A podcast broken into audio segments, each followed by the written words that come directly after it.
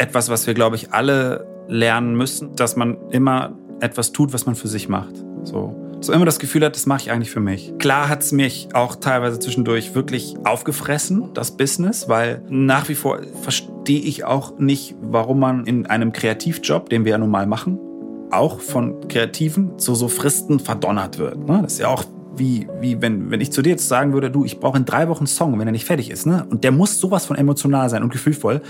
Ähm, also, und ich brauche den dann. Dann wird es garantiert kein guter Song. Das, was ich gerade mache, das mache ich sehr gerne diesen Beruf. Ich mag ihn sehr gerne. Aber ich muss aufpassen, immer wieder regelmäßig aufpassen, dass ich, dass ich es nicht überstrapaziere. Und dass ich dann den Spaß verliere und dass ich dann das, was ich eigentlich so sehr mag, nämlich das Reisen, in der Natur sein, mit mir alleine sein, draußen sein und nichts zu tun, dass ich das nicht wieder aus den Augen verliere. Und das tue ich leider regelmäßig, weil ich mich wieder von einem Projekt ins andere hangel und dann mache ich es mal wieder und dann bin ich mal wieder draußen und stelle fest, ey Patrick, warum machst du das nicht jede Woche. Es ist doch so leicht eigentlich auch. Hey und herzlich willkommen zu drei Fragen von Elvis, meinem Podcast und inneren Kompass, den mir mein damals sechsjähriger Sohn Elvis schenkte, als er mir eines Morgens diese drei Fragen unangekündigt auf einen Zettel schrieb. Das machst du gerne. Was kannst du gut und was findest du cool? Mein heutiger Gast hat sich in den vergangenen Jahren als Filmemacher und Regisseur für Musikvideos von Künstlern wie Udo Lindenberg, Revolverheld, Ray Garvey, Tina Dico, Tokyo Hotel, um nur einige zu nennen, einen großen Namen gemacht. Und gemeinsam mit seinem Partner und einem wunderbaren Team die Produktionsfirma Bildreich Hamburg aufgebaut.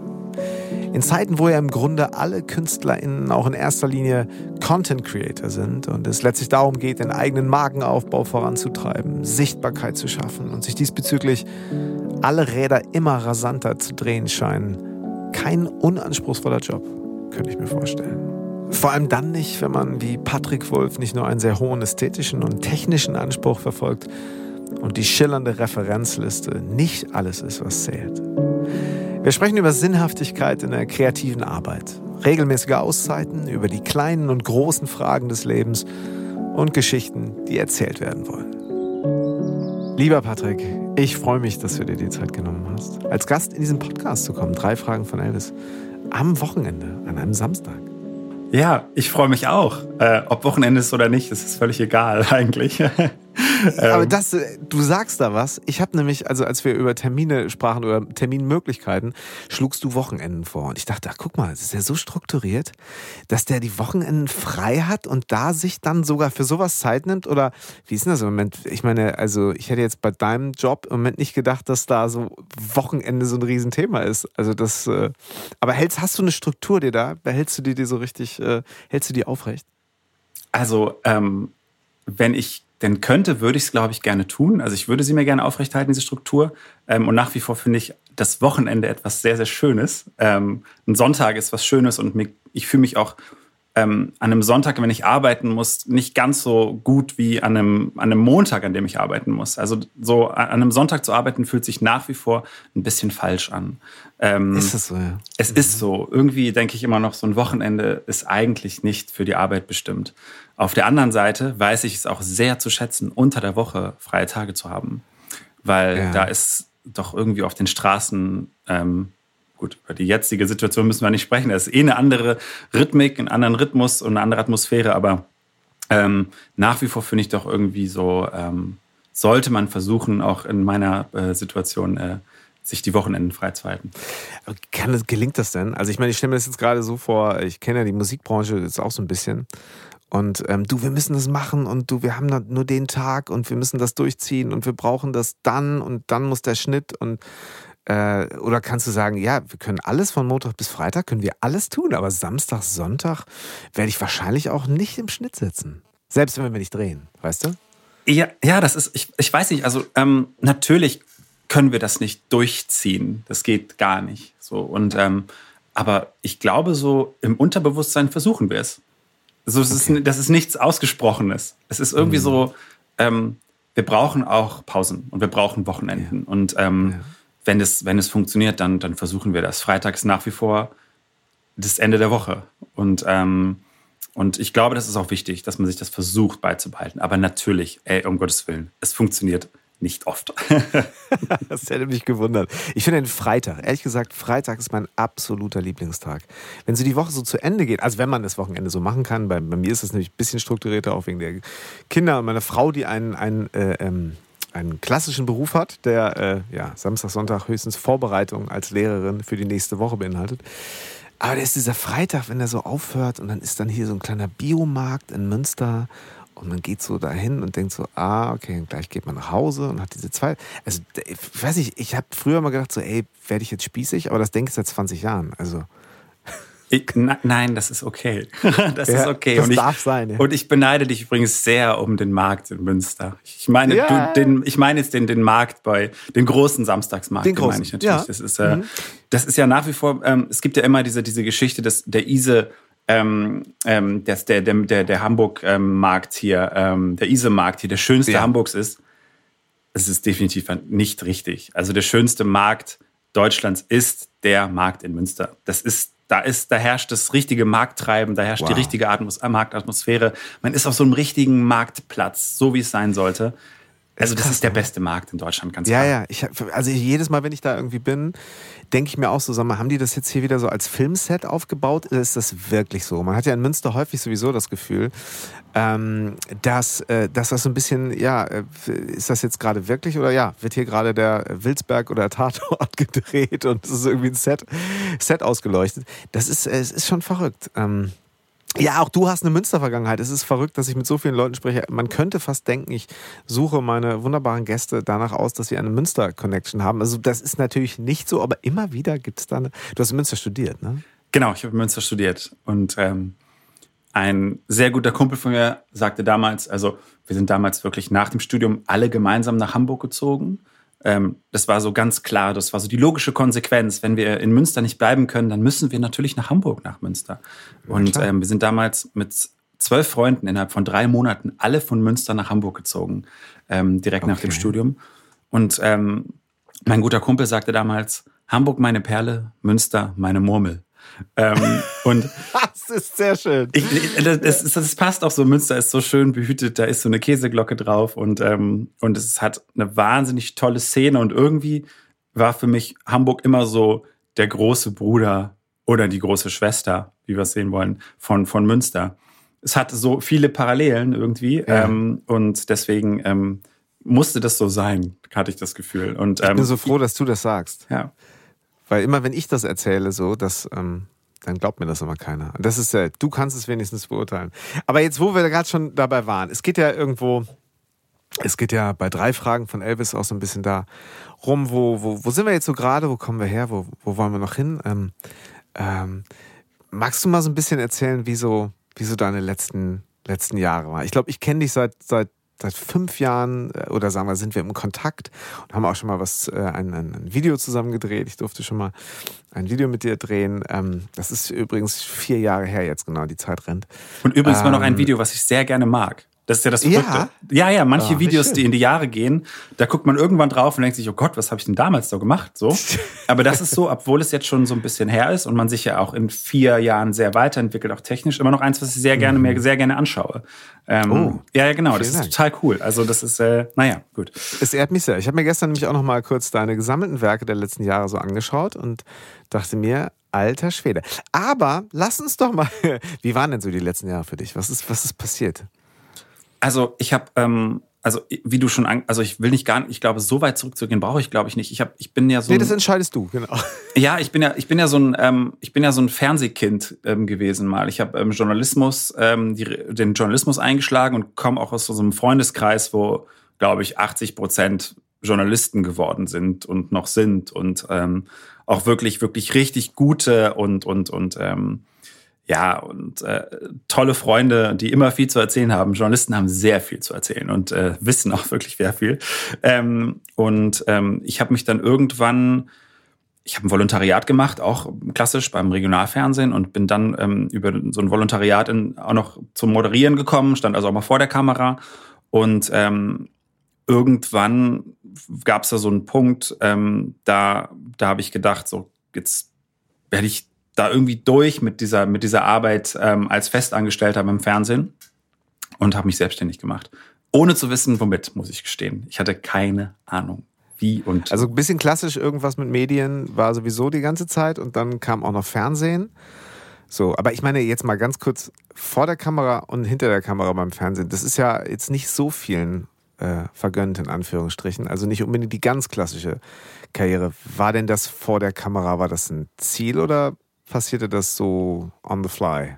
Ähm, sowohl als auch. Also ich glaube, ich, ich, ich bin immer schon immer jemand gewesen, der so alles ausprobieren will. Also ich, mhm. mir, ich möchte eigentlich jedes Jahr irgendwie was Neues machen. Ähm, ja. Das heißt nicht was ganz Neues. Ich möchte nicht den Beruf wechseln, aber irgendwie möchte ich möchte ich ähm, die Dinge, die ich mache, in eine neue Richtung lenken. Ähm, das war schon immer so. Irgendwie habe ich mir immer Ende, letzt, Ende jeden Jahres und Anfang jedes neuen Jahres überlegt, okay, wie soll das Jahr aussehen? So. Und ähm, habe dann versucht, glaube ich, schon gewisse Dinge zu forcieren. Manche Dinge sind passiert, manche waren glücklich, manche Sachen waren ähm, verliefen nach dem Motto ähm, zur richtigen Zeit am richtigen Ort. Und wenn du beim Fernsehen arbeitest und ähm, kann es schon vorkommen, dass man vor der Kamera landet, wenn man weil man sich ausprobieren darf. Und wenn man das einigermaßen gut macht, dann bleibt man dort auch. In diesem Fall war es so, dass ich ähm, dann von dem Chef des Frühstücksfernsehens von ähm, Guten Morgen Deutschland, das war damals noch Punkt 6.9, ah, von dem damaligen Chef wurde ich gefragt, ähm, ey, hast du nicht mal Bock, so mach doch mal ein Casting bei uns, mach doch mal eine Probesendung. Ähm, wir suchen jemanden. Und das habe ich dann getan. Und tatsächlich wollte ich auch immer das mal probieren. Also ich habe als Reporter gearbeitet, ich habe ähm, schon gefilmt, ich habe geschnitten, ich habe getextet, ich habe Beiträge gemacht, ich habe längere Berichte gemacht und dann war irgendwie die Moderation so noch ein bisschen offen und dann habe ich gedacht, gut, super, das passt, mache ich gerne. Ja, und ähm, das ging ziemlich schnell und dann stand ich da plötzlich morgens um 6 Uhr ähm, vor der Kamera und habe Deutschland Guten Morgen gesagt. Wow. Und ich meine jetzt auch nicht äh, irgendwie bei beim Regionalsender, sondern bei RTL halt, ne? Richtig. Das war bundesweit ähm, und ähm, ja, also das war rückblickend kam das einfach zu früh. Ich war, glaube ich, ich wusste, glaube ich, noch nicht so richtig, wie wer möchte ich sein, wie bin ich, ähm, wie möchte ich vor der Kamera agieren. Ähm, ich glaube, ich war noch so ein bisschen, ich war noch nicht so richtig fein mit mir, um mich so herzugeben und mich so zu präsentieren. Ähm, man muss da schon, glaube ich, so sich richtig gut finden, um vor der Kamera zu arbeiten. Und man muss schon, glaube ich, selber immer das Gefühl haben, wenn man morgens in den Spiegel schaut, wow, ich habe so Bock, gleich vor die Kamera zu gehen und allen wieder, ja, ne? wieder ins Gesicht zu lächeln, beziehungsweise allen guten Morgen zu sagen. Ähm, und das war ich nicht in der Verfassung. Ne? Also ich musste mich da schon ein bisschen ähm, dazu zwingen. Ja, und das war ich, also jetzt mal nur ganz kurz als Exkursion. Also ich habe das mal ein, zwei mit miterlebt, als ich äh, als, als, als, als Musiker im, äh, im äh, ARD und ZDF, glaube ich, beides, aber ARD ist noch früher Morgenmagazin gespielt habe. Das ist ja so, der Wecker klingelt irgendwie, also selbst bei mir klingelte dann der Wecker um, um Viertel vor vier und ich glaube um halb fünf musste man schon irgendwie in der Maske sein, so mehr oder weniger, oder um fünf und dann um 6.15 Uhr war es live on air. So. Also ich meine, du hast ja dann deinen Lebensrhythmus quasi umgestellt. Völlig, genau. Also bei mir ging es um zwei Uhr los. Also ich musste um zwei Uhr aufstehen. Also direkt aus dem Club in, in die Maske. Das, Hast du das mal gemacht? Das habe ich tatsächlich auch. Das habe ich tatsächlich auch schon ein paar Mal gemacht. Ja, das war nicht gut. Das war nicht gut. Ich dachte immer, ich, ich dachte immer, diese Sendungen sind die geilsten. Ich dachte wirklich, ich saß da so, boah, ich war so gut drauf ähm, und war noch irgendwie so im Rausch des der, der, der Nacht. Ähm, aber das war nur meine meine eigene Einschätzung. Die anderen haben gemerkt, Alter, was war da mit dir los? Ähm, ja, ja, genau. Zwei Uhr nachts klingelte der Wecker und um drei Uhr musste ich in der Redaktion sein. Und das versteht der Kopf nicht. Ne? Das versteht der Kopf nicht, das versteht der Rhythmus nicht, der, der Geist gar nichts, ähm, wenn um zwei Uhr nachts der Wecker klingelt. Und ich bin da auch zu sensibel für. Ne? Also ich brauche meinen Schlaf, ich brauche irgendwie, ähm, ich muss ausschlafen, ich bin kein Morgenmensch. Das kommt auch noch dazu. Und ähm, ich habe da völlig gegen, gegen meinen, gegen meinen gegen meine Gesundheit gearbeitet und gegen das, was ich wirklich brauche. Und ähm, ich glaube, das ist für, also für die wenigsten Menschen ist es was, um zwei Uhr nachts aufzustehen. da bin ich mir ziemlich sicher. Aber ich habe es gar nicht hinbekommen. Also ich habe das nie richtig, ähm, richtig in meinen Rhythmus äh, bringen können, dieses, diese Arbeitszeiten. Ja, aber diese Form der Öffentlichkeit, also das, da wollte ich gerade darauf hinaus, es, es war eben RTL und ich glaube, dass diese, diese Sendung auch massive Einschaltquoten haben. Ne? Also das höre ich immer nur so. Also diese, alle Frühstücksfernsehens auf allen, auf allen großen Sendern. Äh, ist das nicht dann von jetzt auf gleich so äh, auch eine Öffentlichkeit, die du jetzt als, als äh, sagen wir so, eher Redakteur im Hintergrund, die dann recht plötzlich kam so? Und das, das hat mich komischerweise so gar nicht gestört. Ähm, mhm. Und ich habe das auch gar nicht wahrgenommen. Ähm, für mich war das echt nur ein Job. Ich war auch wenig aufgeregt. Okay. Ich war selten aufgeregt irgendwie. Ich war, ähm, ich fühlte mich unwohl. So, aber ich war nicht nervös oder aufgeregt oder dachte mir, wow, das ist jetzt riesig und groß und jetzt sehen mich viele. Ähm, Da habe ich nicht drüber nachgedacht. Ich glaube, dafür kannte ich auch diese ganze Studiowelt und das Fernsehen schon zu gut und ähm, und es war nie für mich der ganz große keine Ahnung, das ganz große Ziel, mal was zu moderieren. Also ich war, stand da nicht plötzlich dachte mir so, oh Gott, dieses ist mein Traum wahr geworden. Ähm, und deswegen ähm, war ich wahrscheinlich, habe ich das wahrscheinlich auch, und das hat man mir auch später nachgesagt, auch tendenziell wahrscheinlich eher sogar zu locker genommen. Was mich eher gestört hat, ist ähm, die Aufmerksamkeit, die ich dann irgendwie von Freunden bekommen habe. Das ist ja völlig lieb gemeint alles und das war total toll, aber ich fand es ganz unangenehm, so zu wissen, dass da sich andere gerade so dermaßen drüber freuen, dass ich das mache. Und es war so ein ganz komischer Clash. Also ich hatte so auf der einen Seite die Leute, die sagen, wow, Patrick, das ist ja riesig und toll und ähm, da noch damals noch Facebook ähm, explodierte bei mir und ähm, viele Nachrichten, viele private private Messages und ähm, ich stand dem gegenüber und habe das so gar nicht so empfunden. Und das war das war ganz komisch, ehrlich gesagt. Das andere so sich so freuen und das auch als etwas so Großes empfinden und Tolles und aufregend und viel Glück und was auch immer. Und ich stand da dem gegenüber und war in so einer ganz anderen Verfassung. Ja. Und das hätte mir eigentlich ein Signal sein können, damals schon, dass ich das gar nicht so ähm, mag, was ich da tue. Ich habe es trotzdem Du warst gemacht. damals doch keine 30, ne? Oder habe ich das richtig recherchiert? Genau, so ich glaube, ich war 28 oder so. Ja, genau. genau. Ja, ja. Und was hast du daraus so ein bisschen, also aus heutiger Sicht, was liest du so ein bisschen daraus, aus ähm, diesem Gefühl? Äh, auf der einen Seite natürlich ist es ja auch, für Außenstehende ist es halt auch dann eine steile Karriere so. Und ähm, hast du damals mal so zurückgeblickt und gesagt, da hätte mir das einer vor drei Jahren gesagt und sagst du heute irgendwie sieben, acht Jahre später, äh, ist weit weg oder ist das, ähm, wie, wie, wie, wie wertest du das so jetzt im, im, im Rückblick? Ja, das ist eine gute Frage. Ich, ich glaube schon, dass ich, also ich bin natürlich auch irgendwie stolz darauf, irgendwie, weil, ähm, dass man, glaube ich, ausgewählt wird, sein, sich als Person ähm, zu verkörpern oder zu präsentieren für eine Sendung ähm, und dass da Menschen die Hoffnung hatten, dass ich das richtig machen könnte oder dass ich dem Zuschauer gut tun könnte, wie auch immer man das sagen mag, ähm, das natürlich schon irgendwie macht mich das stolz. Das hat ja auch irgendwelche Gründe und ich habe das sicherlich auch hier und da vielleicht auch ganz okay gemacht, aber ähm, ich ich habe da ganz schön lange etwas gemacht, was ich nicht mochte, so richtig, oder wo ich mich nicht wohlgefühlt habe. Und ähm, das fand ich irgendwie ja spannend, dass dass man so dass man so etwas so lange treiben kann, bis man eigentlich gar nicht mehr kann. Und ähm, das, das war irgendwie natürlich für mich auch eine Lektion. Ähm, auf der anderen Seite wollte ich es natürlich auch mir beweisen. Also du hast da plötzlich so einen Job, den alle als etwas ganz Großes empfinden und du ja. möchtest da auch irgendwie reinwachsen und dem entsprechen. Ähm, und merkst dann aber, ich tue das aber nicht. Ich bin nicht gut darin und ich, ich habe mir diese Sendung zum Beispiel nie angeguckt selber danach, obwohl ähm, mir das natürlich mein Chef empfohlen hat und gesagt hat, du, ey, schau dir besser nochmal das an, was du Leute verzapft hast.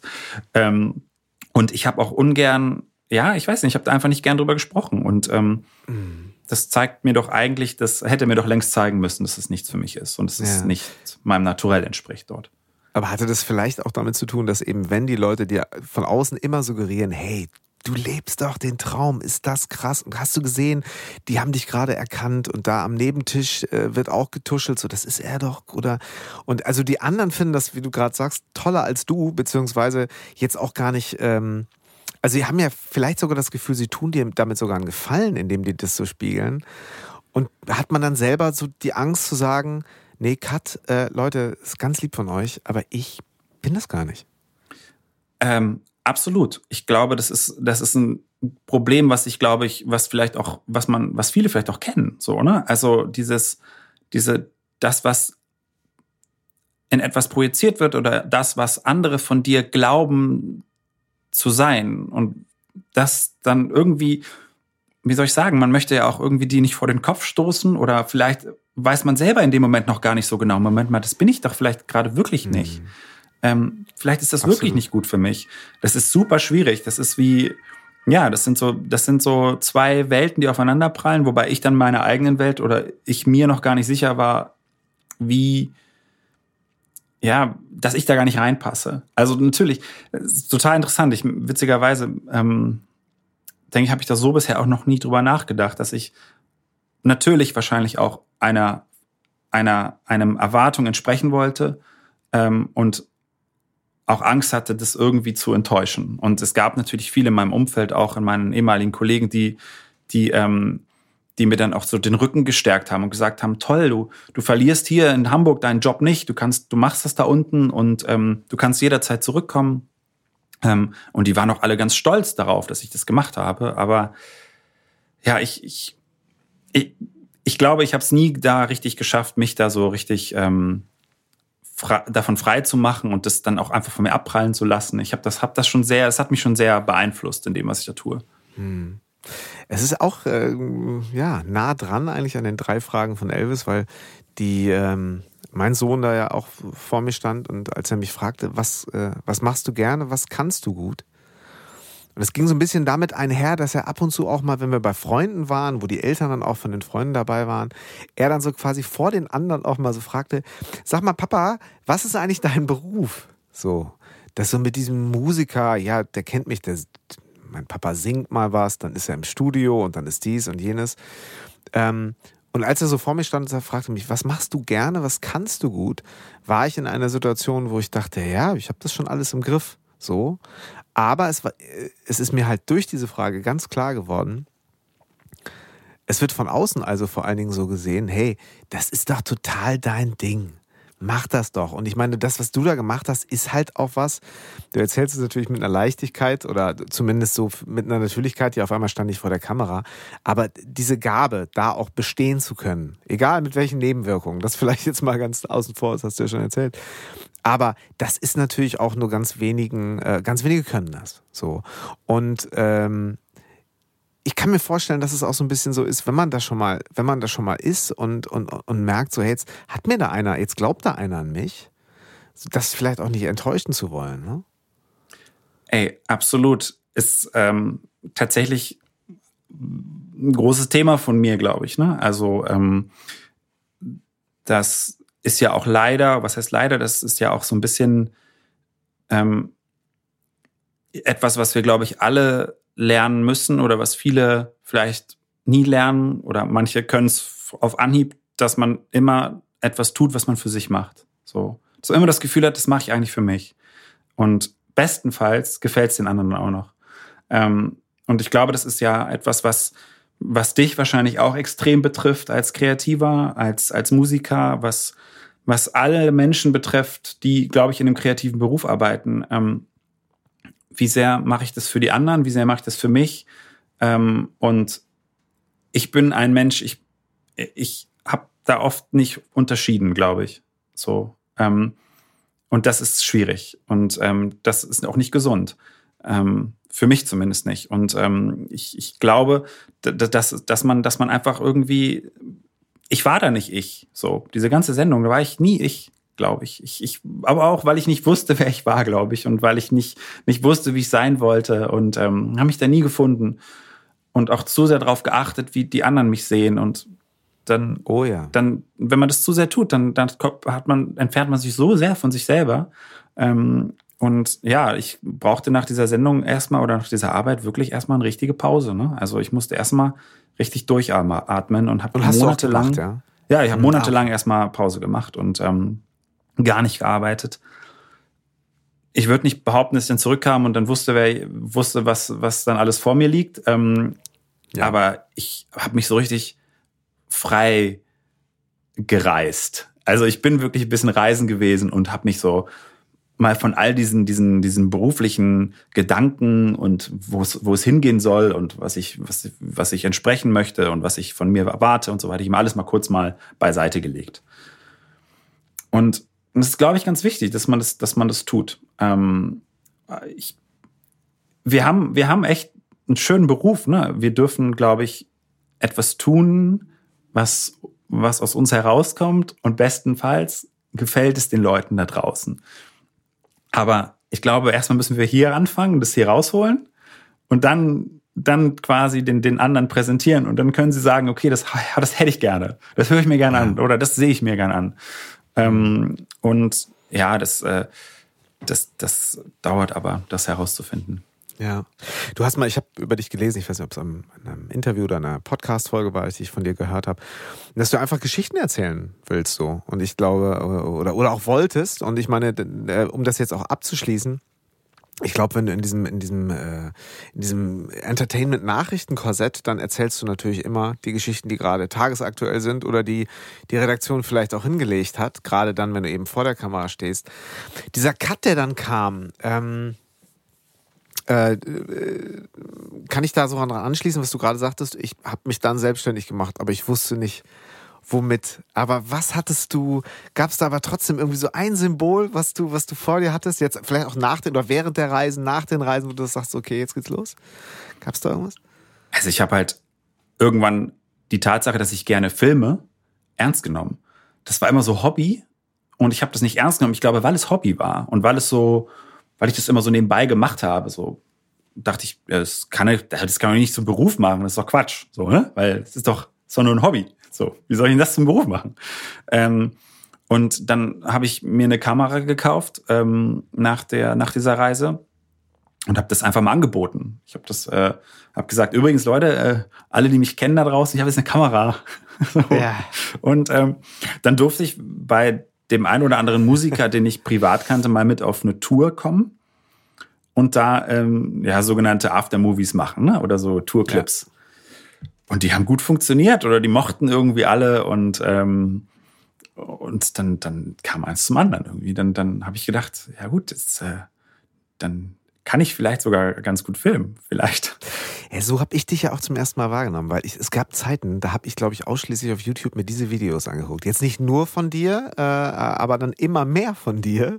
Nein, ich habe generell diese Moods einfach, wenn jemand das Auge hatte und ne, die, die, die, die Gabe hat, da so eine Stimmung äh, einzufangen, wo ich das Gefühl habe, ich bin irgendwie dabei. Und das ähm, durchaus, damals war es ja schon noch so, also ich rede jetzt mal so von vor, wenn ich das richtig einschätze, vor fünf, sechs Jahren, dass es jetzt nicht so war, dass das iPhone das alles äh, gekonnt hätte. So. Und auch da ist, äh, sind, wir, sind wir wahrscheinlich immer noch nicht. Aber was die ganze Filterwelt angeht, ist es natürlich, kommt man dem jetzt, gerade wenn man sich auf einem kleinen Screen anguckt, immer, immer näher. Und damals war es für mich noch so, okay, da gibt es Menschen, die haben dieses Auge, die stehen immer am richtigen Fleck die kennen wahrscheinlich auch die richtigen Leute und äh, äh, da haben auch die richtigen Leute mal das Vertrauen zu sagen, ja komm mit, halt doch einfach drauf, ist doch super. Und ähm, war das auch ein befreiendes Ding? Weil ich meine, als du gesagt hast, Leute, ich habe jetzt eine Kamera und ganz wichtig, mit dieser Kamera möchte ich nicht mich filmen, sondern ab jetzt andere. War das, war das auch so ein, so ein total, also ein befreiender Moment wahrscheinlich, ne? Ja, hey, total. Ich, ich meine, ich habe einfach gemerkt, ich habe gefilmt und ich habe dann das, was ich gefilmt habe, den Leuten gerne gezeigt. Ich so, guck mal hier, ich habe so ein schönes Bild von dir. So und ähm, das, ich habe gemerkt, dass ich das einfach richtig, richtig, richtig stolz drauf war. Ich wollte damit hausieren gehen, ich wollte es anderen zeigen. Guck mal hier, was ich gemacht habe. Guck mal hier, wie schön es aussieht.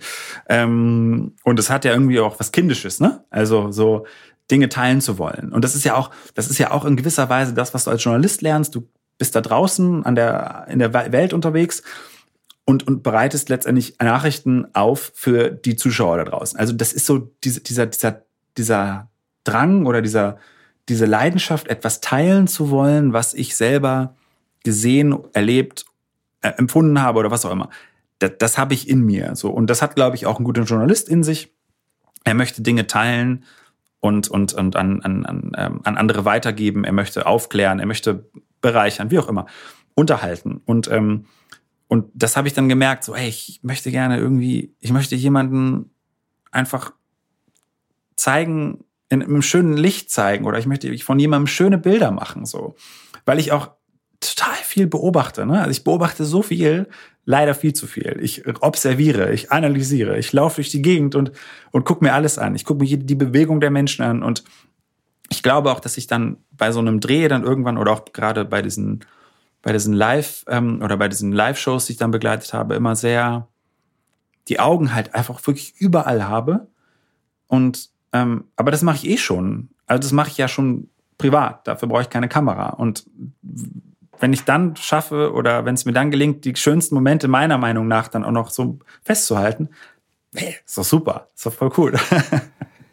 Total, aber kannst du da, äh, du sagtest vorhin auch so ein bisschen Erwartungshaltung, ähm, ähm, okay, du gehst rein und dann kommt halt eben natürlich auch, du hast wirklich für, ja, für alle, alle großen deutschen Stars jetzt ähm, Musikvideos gedreht in den letzten Jahren. Äh, ich habe ein bisschen aufgeschrieben, dass ich irgendwas vergesse. Also der, aber ich meine, Revolver hält eh klar. Da hast du natürlich ganz viel begleitet. War, glaube ich, auch so mit einer deiner ersten Stationen ne? auf, der, auf der Tour, in, in dem Tourleben. Ähm, wenn ich das richtig, du hast, hast du damals mit Johannes äh, Strate zusammen gewohnt, glaube ich auch oder so. Ne? Genau, richtig. Lass doch mal machen. Ja. Und äh, da die Revolverhelden natürlich auch gute Connector sind, gerade wahrscheinlich dann, als das dann irgendwie gut ankam, dann klopften die Ray Garveys und die irgendwann auch die Max Giesingers und Johannes Oerdings und Lotte. Ähm, mm, äh, und, und, es kam Udo, so eins. Udo auch wichtig, ne? Ja, äh, habe ich Udo noch gar nicht gesagt, natürlich. Ja, nicht vergessen. Ja, nicht ist Udo so vergessen. göttlich. Ja, nee, nee, mehrfach doch, ne? Du hast jetzt einige, einige Videos mit Udo gemacht. ja, ne? genau, ja, ja. Jetzt gerade das letzte doch auch, ne? Ja, genau, Das, ja, das aktuelle. Ja. Ja. ich werde das natürlich, also in den Shownotes findet man natürlich auch die entsprechenden Links, wo man sich wirklich mal ein bisschen. Hm, Nee, Bildreich Hamburg, da sprechen wir mit Sicherheit gleich auch noch drüber. Deine, deine Firma, die du dann gegründet hast und ähm, da findet man natürlich auch alles. Äh, ich habe ein bisschen den Faden verloren, aber wo wollte ich hin? Genau, äh, du sprachst vorhin schon so ein bisschen auch Erwartungshaltung von außen. So äh, aus dem Spielerischen, äh, lass mich mal machen und wie schön ist das und das möchte ich euch zeigen, werden Jobs. Weil die Leute sagen, ey, ist geil, der Typ, der hat ein Auge, lass mal machen und äh, äh, lass mal was zusammen machen. Ähm, aber das ist ja dann auch nicht unbedingt naja gut, da ist ja dann auch immer Timing und Releaseplan, Promo, äh, kompatibel, Algorithmen. Muss es ja dann auch wieder liefern. Wie, wie ging das einher mit deinem eigenen Anspruch so? Ja, gute Frage. Ähm, da, da wird ja plötzlich aus Hobby bitterer Ernst, ne? So. Ja. Und, auch ähm, dieser Freiheit, weißt du, weil dieses Gefühl damals so, okay, ich kapsel mich ab, kann ich machen, kann ich mir erlauben, ich kaufe mir eine Kamera, Leute, ich bin erstmal so für euch da. Herrlich, total geil. Und dann auf einmal, äh, alle feiern dich, deswegen wollen sie dir die Jobs geben und sagen, wir wollen unbedingt mit Patrick arbeiten, aber du, äh, geht das vielleicht noch unter früher? Und kannst du da noch mal einmal? Ja, also es ist ähm,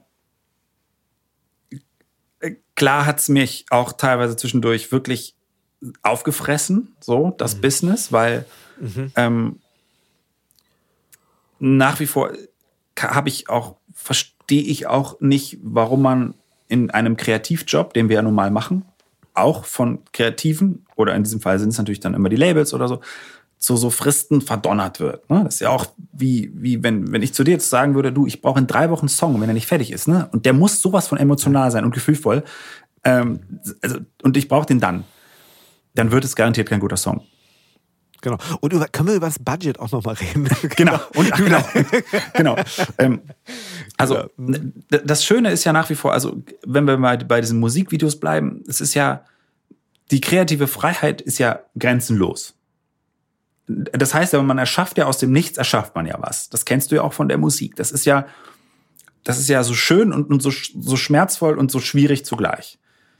Da muss man ja irgendwie was erschaffen, was, was man dann, was irgendwann im, im Kopf wächst und dann irgendwann kommt es vom Kopf aufs Papier oder in den, in, in, den, in, den, in, den, äh, in den Laptop und dann ähm, irgendwann musst du es umsetzen und daraus dann Bilder generieren.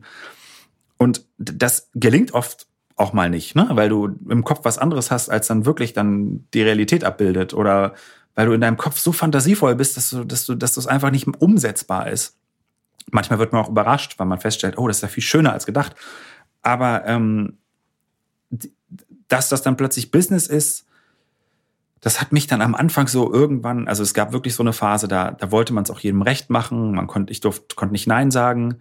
Ähm, und ich war völlig überarbeitet plötzlich. Ich glaube, da schlittert so jeder Selbstständige rein, so, dass man so zu allem Ja sagt. Ähm, und dann plötzlich ist auch leider so ein bisschen der Spaß auf der Strecke geblieben. Ne? Also da, da, da hatte ich eine Kamera in der Hand und dachte mir so, das macht mir jetzt echt keinen Spaß mehr gerade. Das ist mir alles zu viel. Ähm, und ich glaube, das muss man einfach selbst regulieren. Denn die Leute da draußen, die wollen ja mir nichts, die wollen mir ja nichts Böses. Ganz im Gegenteil, die wollen ja, die wollen ja meine Arbeit nicht, weil sie, weil ich, weil ich das so schnell und billig mache, sondern ich glaube auch, weil sie sich da wohlfühlen und weil sie das, weil sie glauben, dass sie da am Ende oder weil sie vielleicht auch wissen, dass sie am Ende da ein gutes Produkt oder einen guten Film bekommen, wie auch immer. Ähm, aber da muss man sich abgrenzen, dass man dann auch mal nach Hause geht, wenn, wenn, wenn, wenn man nichts mehr, wenn man nicht mehr denken kann, dass man, dass man sagt, nee, das geht nicht bis nächste Woche, aber es geht vielleicht in drei Wochen. Ähm, das muss man lernen. Aber das ist wirklich schwierig. Also das, das, das, da, da bin ich halt auch wieder dann wieder nicht der Typ für. Ne? Das ist ja auch das Problem. Ähm, War denn das so, dass du das, äh, als dann irgendwie alle gleich, ich meine, es ist ja nicht so, dass sie sich absprechen und sagen, pass mal auf, jetzt fragen wir Patrick erstmal und dann fragt ihr den noch mal in zwei Wochen und dann schachtelt sich das und dann fragen dann irgendwie alle gleichzeitig. Und neben, neben den Weihnachtssingles will dann ja auch noch vielleicht eine große, großer Markenhersteller noch eine fette Weihnachtskampagne machen, für die du auch noch angefragt wirst. Ähm, war denn das, äh, ähm, also war das die Angst, da keine Ideen mehr zu haben? Oder war da mehr Angst, ähm, wenn ich jetzt absage, fragen nämlich beim nächsten Mal nicht mehr? Beides. Ich glaube beides. Ja, ne? ähm, dass man, wenn man absagt und die fragen jemand anderen, mit dem läuft's gut, dann fragen die danach mich wahrscheinlich nicht mehr. Ähm, ich glaube, die Angst besteht immer. Die haben wahrscheinlich auch viele. Ähm, aber ich muss auch sagen, ich habe wirklich das Glück, oder wir jetzt auch mit der Firma, die ich ja mittlerweile gegründet habe, weil ich festgestellt habe, alleine da draußen ist das auch irgendwie nicht so witzig. Ich möchte Dinge teilen, die ich mache mit einem gemeinsamen Team. Das ist, das steht jetzt mittlerweile so dermaßen im Vordergrund, dass ich irgendwie Spaß habe bei der Sache mit einem Team zusammen an meiner Seite. Und ähm, auch da, dieses Selbstvertrauen, das muss man sich erstmal arbeiten, ne? Also zu wissen, ja. da, die melden sich schon wieder. So. Und, ähm, und wenn nicht, dann, dann kommt jemand anders. So, das, das, da, da muss man erstmal, dieses Gefühl muss man erstmal kommen. In diesem sicheren Fahrwasser muss man sich erstmal, da muss man sich erstmal reinschwimmen. Äh, und das hat ja. gedauert. Und das erst als Team aber eben auch teilen, ne? Zu sagen, ja, wenn da jetzt erstmal ein bisschen ruhiger ist so und die vielleicht die, das Label jetzt einen anderen Ansprechpartner hat, äh, eine andere Produktion, dann werden wir das schon zusammen durchstehen hier. Beziehungsweise, wie du sagst, es kommt jemand anders, aber eben auch ähm, die Sicherheit, sich gegenseitig so ein bisschen zu stützen. Ne? So stelle ich mir das Absolut. Und in guten und in schlechten Zeiten. Absolut. Und nach einem Projekt sich in den Armen zu liegen und sagen, hey, vielen Dank, danke für deine Arbeit, hast du toll gemacht und wir haben es geschafft. Das ist einfach ganz großartig. Und ich, ich mag ja auch diese Projektarbeit. Das ist ganz toll. Du hast irgendwie was vor dir und dann schließt du es ab und dann sind alle bestenfalls glücklich. Ähm, also es ist schon toll. Aber ich muss auch sagen, zwischendurch ähm, habe ich gedacht, ich, ich mache das nicht mehr. Ich, ich war, ich, ich, das ist mir zu viel und ich bin zu perfektionistisch. Ich wollte jedes jeden Film dann irgendwie bis zum bitteren Ende schneiden und irgendwie nochmal besser und hier geht besser. Und dann war ich heute mit dem Film zufrieden und morgen schon nicht mehr. Also auch so eine ständige, ständiges, also dieses Improvement, äh, diese ständige Verbesserung und dieses ständige, es geht noch mehr. Das macht einen natürlich auch wild, ne? Also. Ja, okay, das ist natürlich aber, finde ich, immer, das ist halt der total kreative Prozess.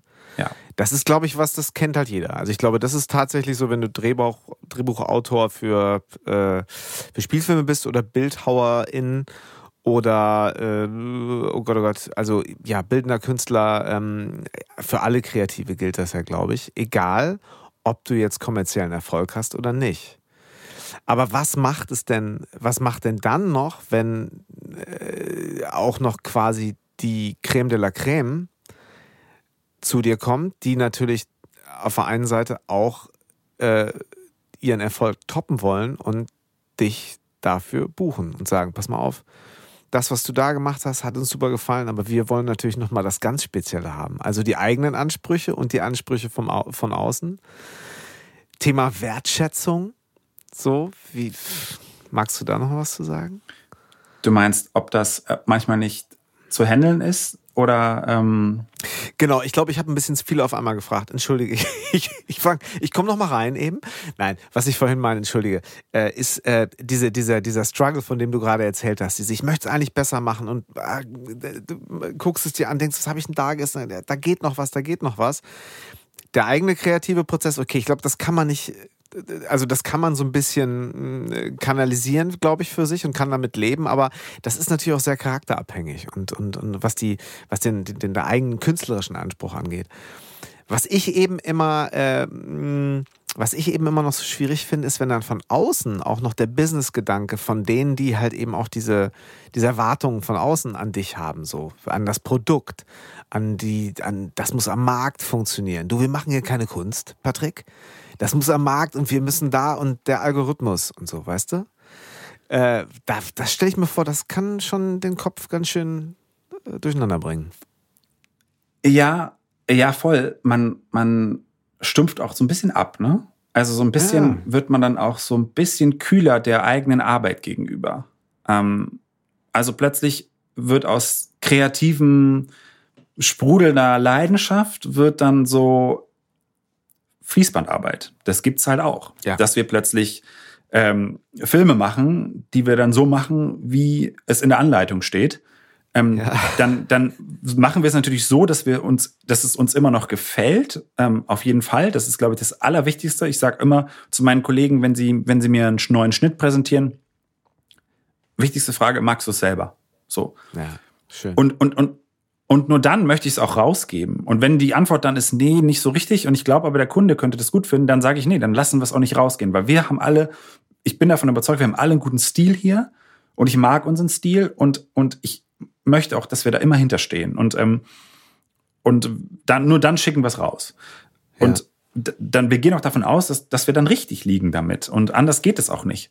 Aber oftmals, klar, ist es wie so ein, arbeiten wir ab. Ne? Und das, ähm, das ist natürlich, wenn man eigentlich einen kreativen Beruf macht, eigentlich nicht lange miteinander zu vereinbaren.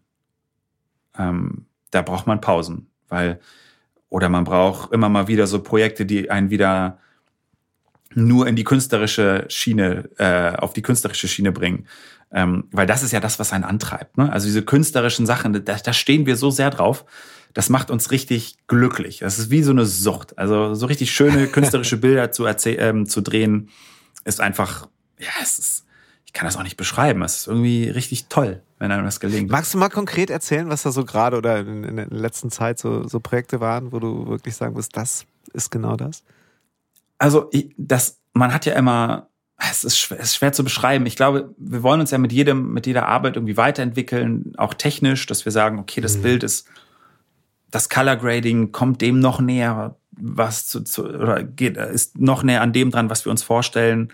Ähm, man kauft sich neue Technik, sei es ein Kamerakran, man, man, man versucht auch irgendwie dem, das, was da draußen gerade so, so am Markt so angesagt ist, das auch so ein bisschen aufzugreifen. Zum Beispiel, das ist jetzt natürlich sehr nerdig, zum Beispiel nicht so viele Schnitte machen, sondern eher lange Bilder zu erzählen, ähm, lange Kamerafahrten ähm, und eben nicht ein Cut nach dem anderen. Also das zum Beispiel finde ich mittlerweile, das ist zum Beispiel sehr künstlerisch wertig, wenn man es schafft. Ähm, und das kennt man ja aus vielen Filmen mittlerweile, dass die, dass die Cuts relativ unregelmäßiger sind. Also dass die Bilder länger stehen, dass die Szenen länger laufen, ohne dass da ständig hin und her gecuttet wird. Einfach, es zieht dich noch mehr in die Situation rein. Es ist noch mal echter, es ist noch mal, noch mal näher und unmittelbarer. Und ähm, das finde ich ist immer eine sehr hohe hohe Kunst, wenn man das schafft. Ähm, und ja, also ich, ich weiß gar nicht so gerade, was da so. Wir haben jetzt ähm, einige Markenfilme gedreht für, ähm, für Großunternehmen. Ähm, da ist dann natürlich immer so schwierig, wie sehr kann man da seine Kunst walten lassen. Ne? Äh, da muss man, da muss das Produkt gut aussehen. Punkt aus. So. Ähm, wenn wir da noch schaffen, so ein bisschen unsere künstlerischen, unsere künstlerischen Ansprüche rein zu vermischen, ist super. Ähm, und ich glaube, deswegen hängen wir auch noch so in diesen Musikvideos fest. Ne? Also die sind wirklich Hass und Liebe zugleich. Ein, ein, es ist so. Das ist, man ja. arbeitet mit, mit Menschen wie dir zusammen, die, die ein ganz, ganz hohes ähm, ganz sensibles Gefühl auch für die eigene Arbeit haben. Also du oder auch andere Musiker, ihr habt natürlich unserer Arbeit gegenüber eine ganz andere Wertschätzung, weil ihr wisst, was kreatives Arbeiten bedeutet. Und das ist total schön. Und ich habe auch schon ganz oft, Ray Garvey hat zum Beispiel zu mir mal gesagt, ey, du würdest mir niemals sagen, wie ich meine Songs zu schreiben habe. Also sag ich dir auch nicht, wie du mein Video zu drehen hast. Also drehst du ein Video von mir und ich sage dir, ob ich es mag oder nicht. Aber ich werde dir nicht sagen, wie du es zu tun hast. Und das ist alles. Und ich mag, was du tust, also können wir weiter zusammenarbeiten. So. Aber das ist so richtig Ray Garvey. Also so habe ich ihn auch kennengelernt. Genau. Ja so in, allen, in allen Bereichen ist er ja irgendwie so, ne? Das ist so, zack, Genau. let's do this. Genau. Ja, ja. Das finde ich irgendwie, das, das macht auch irgendwie total Sinn, weil, ähm, weil klar, es geht am Ende noch um sein Gesicht, um seine, sein, sein Image, um seine, wie er sich, wie, wie er präsentiert wird. Natürlich sa- darf er dazu was sagen und natürlich soll er da auch sagen, ähm, du, da gefalle ich mir nicht oder das, oder der Stil ist nicht so das, was ich mir vorstelle für das Lied. Ähm, aber bestenfalls gibt es da dann immer so Matches, dass man den anderen versteht, dass man weiß, was die wollen, dass man den Song versteht, dass man, dass man den anderen irgendwie lesen kann. So, wie will er sich geben? Wie will er sich darstellen? Wie möchte er, dass das Lied präsentiert wird?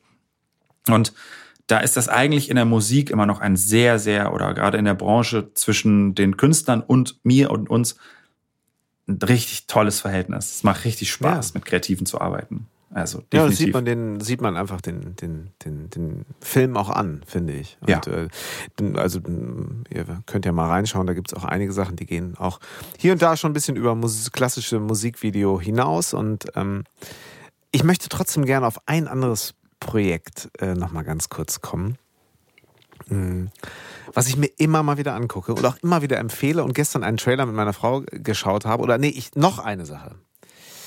Heute Morgen bin ich so um 8 Uhr mit dem Fahrrad, das ist ja Samstag, sprachen wir ja schon drüber, mit dem Fahrrad äh, in den Wald gefahren und habe mir was zu lesen mitgenommen. Ich war früh wach und die Sonne äh, blitzte durch die Bäume. Ich dachte, das ist ein guter Morgen, um den Tag im Wald zu beginnen, kleine Fahrradtour zu machen. Und es war halt genau dieses Licht, das so hinter den Bäumen hervor blitz, blitzelte äh, und es ähm, war noch so ein bisschen neblig. Und ich dachte, ah, was wäre, wenn Patrick jetzt eine Kamera in der Hand hätte? Das sind doch so Patrick Wolf-Bilder hier.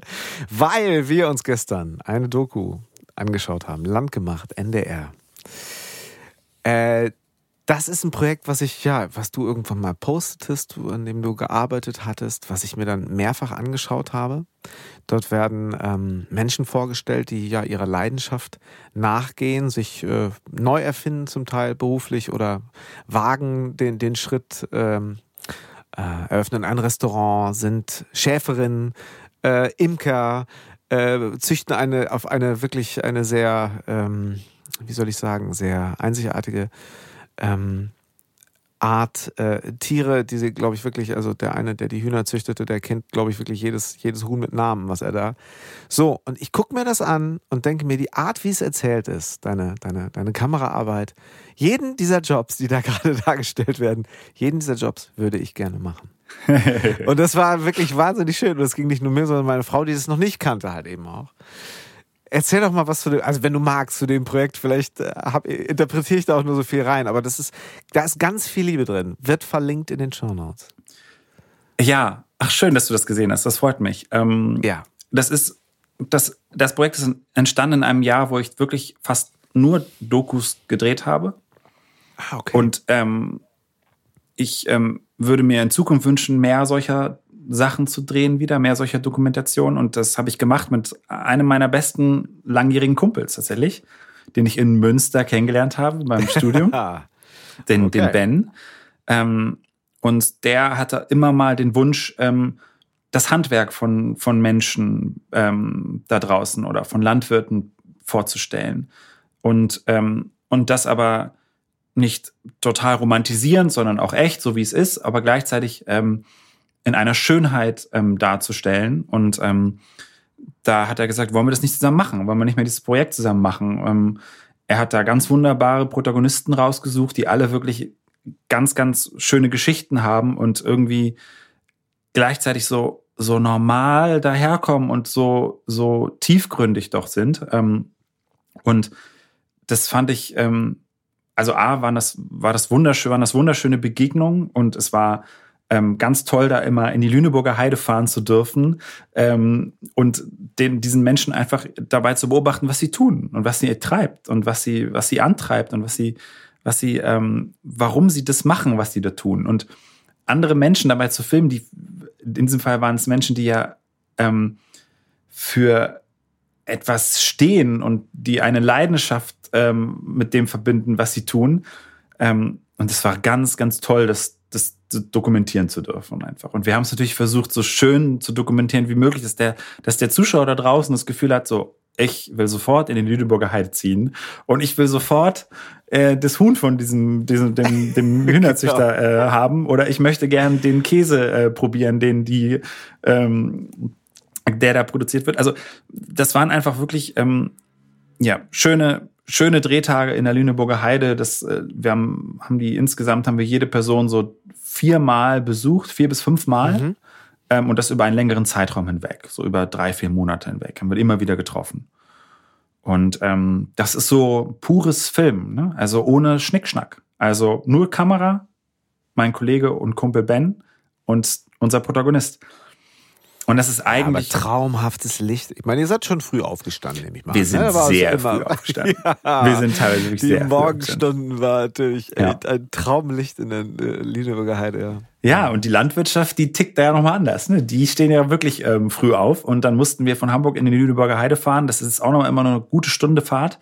Also ähm, da fühlte ich mich zurückerinnert an meine ähm, Moderationszeiten beim Frühstückfernsehen. Aber ey, da draußen ähm, die Natur filmen zu dürfen für das, was sie ist und was sie einem gibt ähm, und die Menschen zu treffen, die die Natur nutzen, ist einfach, das war einfach großartig. Und ähm, komischerweise sage ich mir bei sowas dann immer, ich will sowas öfter machen.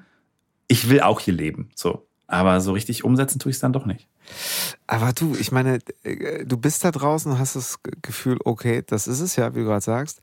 Und wie ist denn das dann so, wenn in dem Moment theoretisch das, wahrscheinlich hast du es nicht an, aber das Telefon klingelt und da kommt einer und sagt, pass mal auf, du, ganz schnell, ich, wir brauchen da bis nächste Woche, kannst du eventuell und du gibst da Momente, wo du denkst, also gibt es sowas? A, ich kann es mir vorstellen, ehrlich gesagt, aber vielleicht.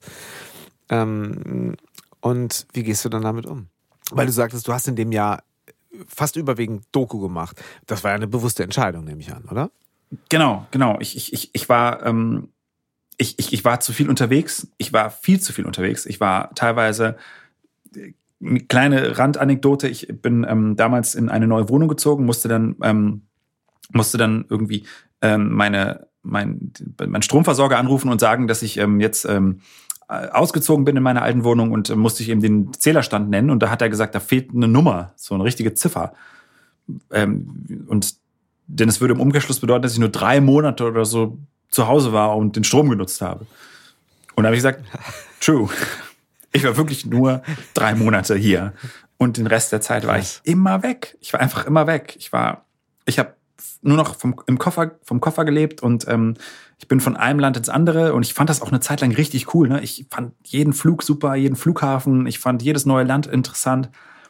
Ähm, und dann habe ich aber auch gemerkt, nee, ich muss mal echt, also ich, ich muss das alles mal runterschrauben und ich muss mal weg von, von kreativen Spinnereien und raus aus diesem Business, wo man aus dem Nichts was erschaffen muss, wo es darum geht, um Klicks, um höher, weiter, schneller, um, um das nächste tolle Video, sondern einfach mal nur die Menschen filmen da draußen, die nämlich eigentlich wirklich, was heißt eigentlich, die ähm, nämlich viel, viel spannender sind, als, als äh, ein, ein Musikvideo zum Teil ist. Also von daher ähm, war das so eine Entscheidung. Ich habe mich einfach darauf gefreut, so das Leben so zu filmen, wie es ist.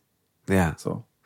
Und da jetzt nochmal kurz, und das, ich hatte es mich ja eben etwas kryptisch ausgedrückt, wenn dann trotzdem jemand anruft und sagt, wir brauchen ein Musikvideo, Mensch, Patrick, das war doch so geil, lass mal hier so, was machst du dann? Wenn du dich dafür entschieden hast eigentlich oder dagegen? ja, ich, es ist schwer. Ich, ich, ich muss, also leider habe ich mittlerweile, was heißt leider? Ich habe mittlerweile eine Firma. Ich, wenn ich den als Kunden nicht verlieren will, dann muss ich versuchen, das irgendwie nah, dem nachzugehen. Ähm, es ist natürlich alles andere als eine entspannte Situation, wenn ich da gerade auf einer Weide stehe und, und die Kühe dabei filme, wie sie morgens um 6 Uhr in den ähm, Melkstand kommen. Ähm, aber äh, das, ja, das, klar, wirft das auch dann in meinen Fragen auf, ne? Frage ich mich so, ey, möchte ich da überhaupt noch so drin sein in diesem, in dieser Maschinerie und in diesem Business und ähm, möchte ich nicht mich da rausziehen und den Gedanken, mich öfter rauszuziehen und, und ähm, mich zurückzuziehen, den habe ich ganz oft so. Ähm, muss ich, also regelmäßig eigentlich, ähm, weil ich jedes Jahr eigentlich immer wieder an diesen Punkt komme, am Ende des Jahres ziemlich, ziemlich müde zu sein. So. Ähm, und ich frage mich immer wieder, wie kann ich das besser machen? Außer Nein zu sagen, weniger zu machen. Das ist, glaube ich, die Lösung. Und vielleicht auch bei den Projekten darauf zu achten, dass, dass sie einen nicht so mürbe machen, weil sie inhaltlich vielleicht auch wirklich eher ja, Quatsch sind. Ne? Das gibt's auch. Also natürlich machen wir auch Werbung für, für Marken, wo wir denken, wer braucht das? wer braucht diesen Film? Der, also uns würde es besser und nicht schlechter gehen, wenn man dieser Film nie jemand sehen würde oder diesen oder diesen Werbeclip oder diese Kampagne oder was auch immer. Ja. Ähm, ja. Aber die, ich meine, gut, dann vielleicht ist das Budget in Ordnung und ähm, klappt das für dich ganz gut zu sagen, das macht dann wiederum Freiraum? Also auch wenn der doch vielleicht dann ganz gut bezahlt ist, also das kenne ich wiederum eben auch, zu sagen, äh, dafür habe ich theoretisch auf meinem äh, Idealismus, Kreativitätskonto jetzt einen Stand, der mir erlaubt, Dinge zu tun, die nicht morgen sofort äh, viel Geld abwerfen? Ja, eigentlich, eigentlich sollte das. Ich meine, du hast eine Firma, ne? Du Genau. hast natürlich jetzt eine Infrastruktur zu bedienen. Das stelle ich mir auch, äh, ja, ihr habt es euch sehr schön gemacht, ne? Aber das hat natürlich in Hamburg auch, auch Nebenwirkungen. Ne? Das ist es halt. Also wir haben plötzlich, äh, wir müssen plötzlich monatlich einen gewissen Satz einspielen, um unsere Fixkosten zu bezahlen. Und das ist wahnsinnig viel geworden. So. Und ähm, es ist nicht so, dass wir uns jetzt hier in, in einem unüberschaubaren Rahmen bewegen und wir sind ja immer noch eine kleine Firma. Ähm, aber das ist schon, das sind schon Summen, die, die sorgen dafür, dass du nicht, dass du eben nicht sagen kannst, so jetzt mach ich mal ein bisschen weniger. Ich bin ja nur für mich verantwortlich ähm, sondern ich bin jetzt für mehrere Leute verantwortlich und ich bin für einen Laden verantwortlich, der laufen muss. Und natürlich überlegst du dann, hm, sollten wir den Job machen? Bringt er uns weiter oder nicht? Oder habe ich gerade Lust drauf? Oder bin ich gerade müde? Nee, das, die Frage stellt man sich dann eigentlich selten, sondern sagt man sich, okay, Budget ist gut, kriegen wir irgendwie unter. So. So, und vielleicht nicht unbedingt die Zeit zu sagen, jetzt Ayurveda Retreat sechs Wochen. Aber was wäre denn vielleicht mit einem Campervan, mit dem man, wenn mal so alles zu viel wird, zumindest für zwei Tage, mal eben ans Meer fahren kann? Wenn ich mal kurz diese Überleitung machen darf, auch da äh, gibt's ja sowas, ne? Ja. Verfolgst du das noch sehr? Ich habe jetzt gar nicht mehr so viel gesehen auf Social Media von dir. Ähm, diesbezüglich, aber als ich das entdeckte, dachte ich, ah, der macht alles richtig, der zieht sich raus. Ja, also ich muss sagen, ich habe, ich war, ich jetzt zweimal hintereinander im Winter, ähm, ausgenommen von diesem Winter, war ich in Indien Ah, okay. und habe ja da immer so ein bisschen Rückzug gesucht. Also so eine Welt, die so komplett konträr ist von dem, was wir hier erleben und ähm, wo, wo sich alle drauf freuen, dass die Sonne wieder aufgeht und, ähm, und dankbar sind, dass der Tag beginnt und wo der Tag beendet wird in dem Moment, wo die Sonne untergeht. Also so, so ein ganz anderes, einen ganz anderen Rhythmus, ein ganz anderes, ja, eine ganz andere Dankbarkeit, die dort äh, gelebt wird und ähm, vieles auch ziemlich kontrovers und kritisch zu sehen, natürlich, absolut. Ähm, Ja. aber das ging mir richtig gut dort. Es ging mir richtig gut, weil ich dort gelernt habe, ähm, mit mir alleine besser umzugehen. Ähm, Du warst ganz alleine, ja? ich war ganz alleine ganz da. alleine, ich war immer okay. jeweils ähm, einmal das erste Mal drei Monate alleine da und das andere Mal eineinhalb. Und ähm, Ach, doch so lange. Okay, ja, genau. Das ja, wusste ja, ich nicht. ja. Ah, okay. Und ähm, das habe ich auch durchgezogen. Ich war immer wieder froh, wenn ich dann irgendwie mal, man trifft ja dann doch mal auf dem Weg irgendwie jemand in Indien, irgendwie in, ähm, aus Europa oder aus Australien oder den USA oder was auch immer, mit dem man dann mal kurz ähm, ähm, sich austauscht.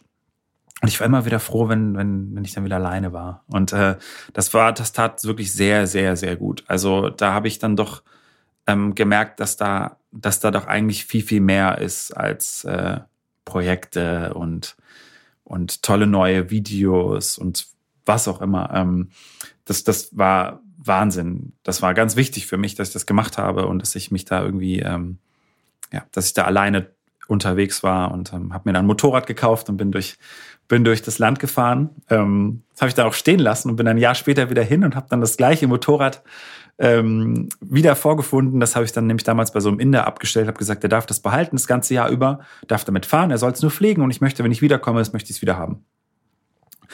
Und da war ich dann äh, Weihnachten ähm, vor einem Jahr wieder dort. Ich bin dann auch wirklich immer am 25. Dezember losgeflogen. Echt? Ja. Und ähm, habe mir, Okay. dann, hab mir dann an, am ersten Weihnachtstag mein Motorrad wieder abgeholt und ähm, bin damit durchs Land gefahren. Und ähm, ich äh, genieße das total. Also das ist so ein anderes, ja, ich, ich, ich glaube, da, das, da, da komme ich mir so nah und ähm, du hast ja eben auf dem Camping-Van ähm, Mhm. hast, hast du angesprochen. Den habe ich mir dann jetzt Ende, äh, habe ich mir Anfang letzten Jahres, habe ich mir einen Lieferwagen gekauft, einen leeren, Mhm. habe den ausgebaut zum, zum Genau. Camper und ähm, bin eigentlich an jedem freien Tag irgendwo hingefahren damit. Und Ja. wenn es nur ein Tag war oder nur eine Nacht, ist völlig egal.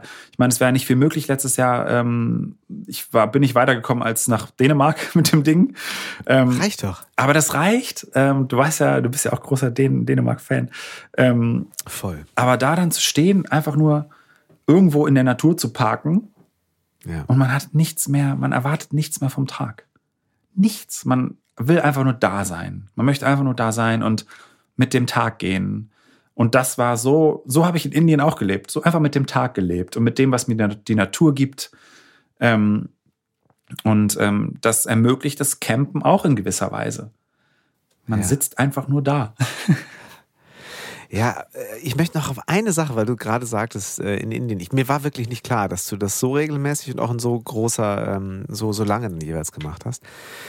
Wenn du dann in den Momenten denkst, so, ach, will ich das eigentlich alles noch? Und äh, ähm, wo, wo finde ich eigentlich den Sinn und wo, wo möchte ich irgendwie hin? Gibt es denn dann auch Momente, tatsächlich dann dein Leben nochmal komplett zu ändern?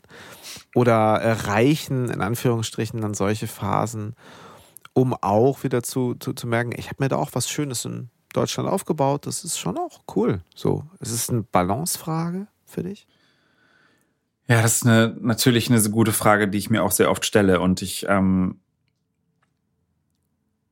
manchmal frage ich mich schon, ob ich, wenn ich jetzt, wir hatten letztens mal dieses Gespräch, was würdest du tun, wenn du jetzt die Möglichkeit hättest, mal komplett alles liegen zu lassen, um und eine neue, ein ganz neues Leben anzufangen? Wie würde das aussehen? Würde, wäre das identisch mit dem, was ich gerade tue? Oder wäre das eigentlich was ganz anderes? Ähm, und so eine richtige Antwort darauf hatte ich nicht, weil ich glaube ich schon, das mache, das, was ich gerade mache, das mache ich sehr gerne, diesen Beruf. Ich mag ihn sehr gerne. Ähm, aber ich muss aufpassen, immer wieder regelmäßig aufpassen, dass ich, dass ich es nicht überstrapaziere, dass ich nicht overpace und dass ich dann den Spaß verliere und dass ich dann das, was ich eigentlich so sehr mag, nämlich die, das Reisen in der Natur sein, ähm, mit mir alleine sein, draußen sein und nichts zu tun, dass ich das, nicht- dass ich das nicht wieder aus den Augen verliere. Und das tue ich leider regelmäßig. Also ich verliere es wirklich aus den Augen, weil ich mich wieder von einem Projekt ins andere hangel. Und dann mache ich es mal wieder und dann bin ich mal wieder draußen und stelle fest, ey, Patrick, warum machst du das nicht jede Woche? Oder warum suchst du dir nicht diese Oasen regelmäßig? Es ist doch so leicht eigentlich auch. Ähm, und ja, manchmal frage ich mich, wäre ich nicht auch irgendwo anders oder keine Ahnung, in einem anderen Rahmen vielleicht sogar besser aufgehoben? Also das stelle ich mir, die Frage stelle ich mir schon oft. Ähm, und ich habe mir jetzt auch so ein bisschen was ans Bein gebunden hier, ne? indem man so eine Firma gründet. das muss ich auch sagen. Ähm, aber nein, ich, ich mag das sehr. Ähm, ich mag es vor allem wegen meiner Kollegen. Ich habe die so lieb. Ich habe die so gern. Ich sehe die gern bei der Arbeit. Ich sehe denen gern zu, wie sie, wie sie mitgestalten, wie sie alles Spaß daran haben. Und ähm, ja, wie du es gerade sagtest, Frage der Balance. Ne? Ja, ich finde es halt irgendwie spannend. Ich habe letztens, äh, ich weiß gar nicht, ob er dazu Gast, Dr. Leon Winscheid, äh, Psychologe, der sich auch sehr viel mit dieser ganzen Thematik auseinander und das eben auch sehr, sehr analytisch sieht und das auch alles immer so sehr erklären kann, warum das so ist. Dieses Gefühl natürlich auf der einen Seite, dass wir dazugehören wollen, dass wir natürlich auch Sachen zeigen wollen, dass wir wissen, dass Social Media uns vielleicht gar nicht gut tut und trotzdem nach einer Stunde das Ding gerade so mit Ach und Krach weggelegt kriegen und merken, ja, das war A zu lange und B, ich bin doppelt so leer wie vorher. Ähm, was welcher Gedanke mir gerade noch so kam, ähm, man könnte sich das ja auf der einen Seite in den Terminkalender schreiben und sagen, okay, alles klar, äh, genauso wie den Dreh bin ich halt mit dem, mit dem Van weg. Ähm, die Art und Weise, wie du dann halt, also gerade Vanlife, Hashtag, ist natürlich auch sehr Instagrammable. Wie gelingt es dir denn, als visueller Mensch, als jemand, der natürlich auch ein Bild sieht und denkt, oh, ach, ist das ein geiles Bild, das würde ich gerne zeigen. Wie gelingt dir, da eben mit Social Media auch umzugehen und auch da bewusst abzuschalten? Hm. Mal mehr oder weniger gut. Also mal, mal, mal fällt es mir leichter. Ich habe zwischendurch auch mal ähm, die App einfach von meinem Handy gelöscht, zum Beispiel. Ja, ähm, voll. Um um sie einfach nicht zu benutzen. So. Und ich habe da letztens auch darüber nachgedacht, das wieder zu tun. Nach wie vor ist sie beruflich für uns unabdingbar. Das ist ja, das klar. Schlimme eigentlich. Und das Schöne ja. und das Schlimme daran, ähm, man kann zeigen, was man tut. Man hat eine Plattform, wo man eigentlich seine Arbeit präsentieren kann. Und das ist nicht, also es ist ja eigentlich völlig absurd. Ne? Also ich meine, kein anderer Berufsstand äh, würde sein, seine Arbeit so präsentieren, wie wir das tun. Also wir Kreativen, ob es Musiker sind, ob es ob's, ob's, ähm, ob's Filmemacher sind, das ist für uns das Ding. Ne? Also das muss man, kann man nicht anders sagen. Also ein Arzt oder ein, ein Anwalt oder oder ähm, eine Bäckereifachverkäuferin würde nicht posten, heute habe ich ähm, das und das gemacht. So. Mhm. Wir posten. Wobei man sich wundert, es, es wird mehr, habe ich das Gefühl. Es wird mehr, natürlich, also ja, natür ja, natürlich wird es genutzt, aber mit welcher Selbstverständlichkeit weiß, wir wir Bilder von unseren Drehs zeigen, Making of, guck mal, so sieht's aus hinter den Kulissen, dann dieses dieses dann dieses ähm, kultivierte It's a Rap, dann auch Film, wie wie dann ein wie wie alle dann applaudieren, wenn wenn der Dreh vorbei ist und das wird auch online gestellt. Und ähm, also, aber warum macht man das? Macht man das, um zu zeigen, guck mal, wir haben es wieder geschafft, das ist alles ist geil, was wir machen? Oder äh, will man da auch so, also ich meine, das ist ja dieses Gefühl von der Film, letzte Klappe und jetzt alle Bam und die Korken knallen. Das ist ja so die Vorstellung, die wahrscheinlich jeder hat. Möchte man dem entsprechen oder möchte man es denen zeigen, die es noch nicht kennen? Oder warum? Also, es ist eine Mischung, ne? Es ist eine Mischung aus, ey, so macht man es ja, deswegen machen wir es auch so. Und das ist ja irgendwie cool und sexy und äh, das gehört dazu. Ähm, das andere ist, es ist pure Angeberei, es ist Poserei. Guck mal, was wir, was wir hier machen. Ähm, das ist ja auch Selbstmarketing, klar. Das ist ja auch immer Werbung für einen selbst. Ähm, und natürlich ist Video einfach unglaublich angesagt und wichtig und, und groß und, und, und, und, und, ähm, und glaube ich, in den letzten fünf, sechs Jahren nochmal oder fünf bis zehn Jahren nochmal unglaublich gewachsen. Ähm, deswegen, und es ist so leicht, das kommt auch dazu, es ist so einfach, das zu machen. Ähm, und irgendwie, ich weiß nicht, ob sich das so, nur so kultiviert hat, dass man das so, vielleicht bin ich aber auch in so einer Bubble drin, das kann ja auch sein, das ist irgendwie, dass viele aber auch da draußen denken so, ey, das ist mir doch völlig egal, wenn der ein Bild von sich postet mit einer Kamera in der Hand. Also was soll denn das so, ne? Ähm, ich kann, es ist schwer zu sagen, um ehrlich zu sein. Ich weiß nicht, warum ähm, das so, so ein Ding ist, ehrlich gesagt. Ja. Keine Ahnung ich merke halt einfach, dass mich das total umtreibt, auch hinsichtlich so der nächsten Generation. Weil natürlich äh, zum einen ich es meinen Kindern vorleben muss und mich häufig genug darin ertappe, dass ich das Handy in der Hand habe und es nicht merke und sage, warte mal eben. Und ich sage, ey, warum habe ich denn jetzt gesagt, warte mal eben, ich mache hier nichts Wichtiges. Ich gucke hier wahrscheinlich gerade bei Instagram rein. Und wie, wie, wie man das auf Dauer, wie man das auf Dauer hinkriegt, ähm, dieses, äh, äh, ja, auch aus der Filmwelt natürlich zu übertragen, analog, digital. Wie kriege ich diesen Switch hin? Ich sprach gestern mit unserem gemeinsamen Kumpel Hendrik Böhl auch darüber. Oh. Und wir waren beide, wir waren beide der Meinung, dass es wahrscheinlich nicht aufzuhalten ist, die, die Geschwindigkeit auf der einen.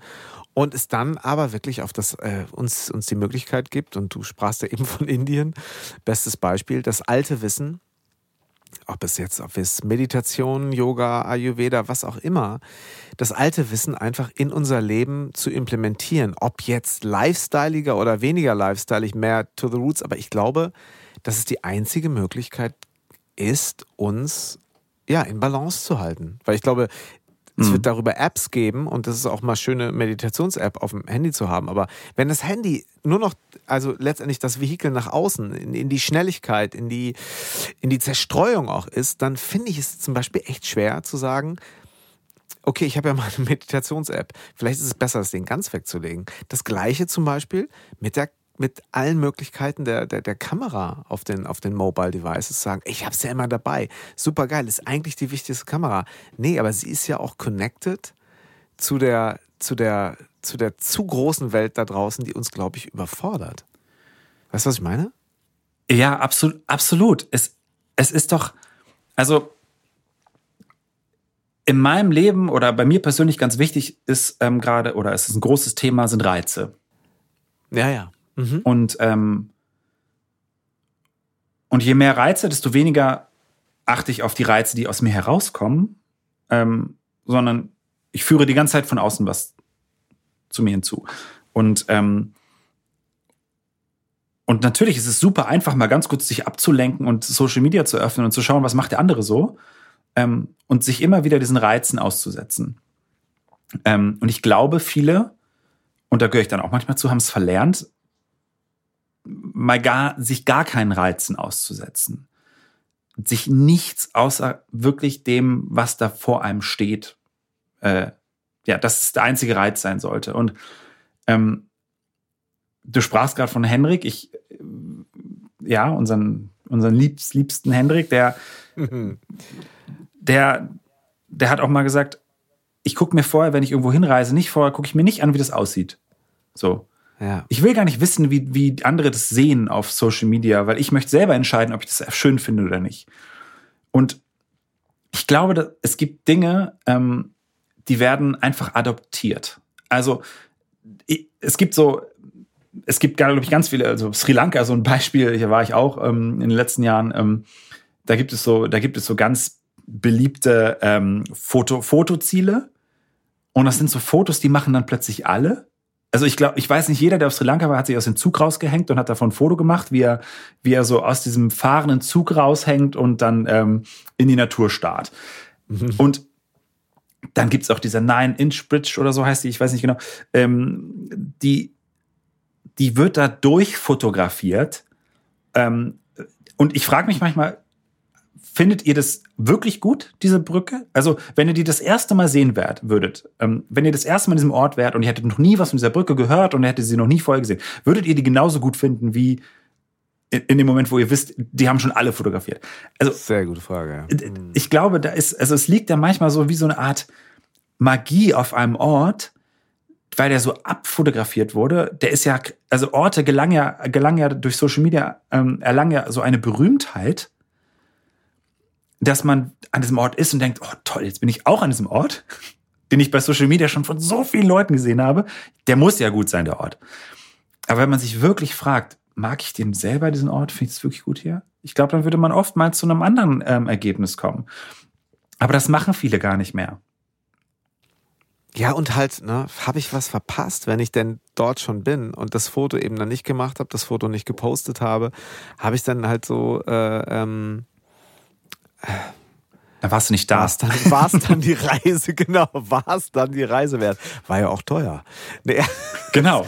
es ist, es ist, äh, es ist verrückt. Es ist, glaube ich, vor allen Dingen ein, ein, ein weites Feld. Ähm, und wie ich vorhin sagte, so, es ist natürlich auch so das, das Vorleben. Und ich, äh, ich, ich mache mir natürlich auch Sorgen um meine eigenen Habits, aber vor allen Dingen auch da, wo es hinführen wird, wenn jetzt alles sich noch weiter beschleunigt.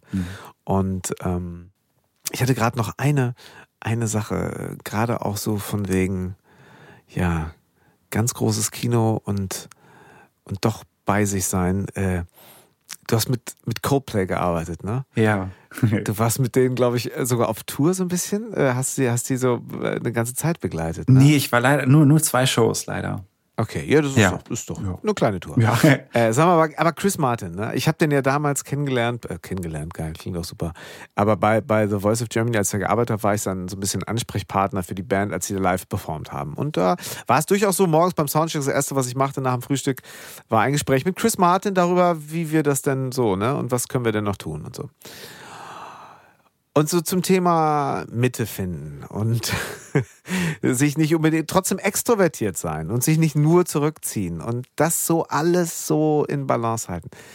Wie hast du denn Chris Martin erlebt? Erzähl doch mal. Ähm, unfassbar herzlich. Ja, ne? Ist der. also, ne? unglaublich Ja. glücklich auch, so Ja, mit ne? dem, was er tut. Ähm, und ich habe mich immer gefragt, wie kann ein Mensch mit so viel Freude immer so von ein, also durch über diese über diese Bühne laufen ähm, und jedes Mal einem das Gefühl geben als Zuschauer, ey, der findet es wirklich gut. also Aber es ist doch auch so, oder? Das ist doch nicht irgendwie, dass dann die Klappe, die Show ist vorbei und sagt, na gut, haben wir ganz gut hingekriegt.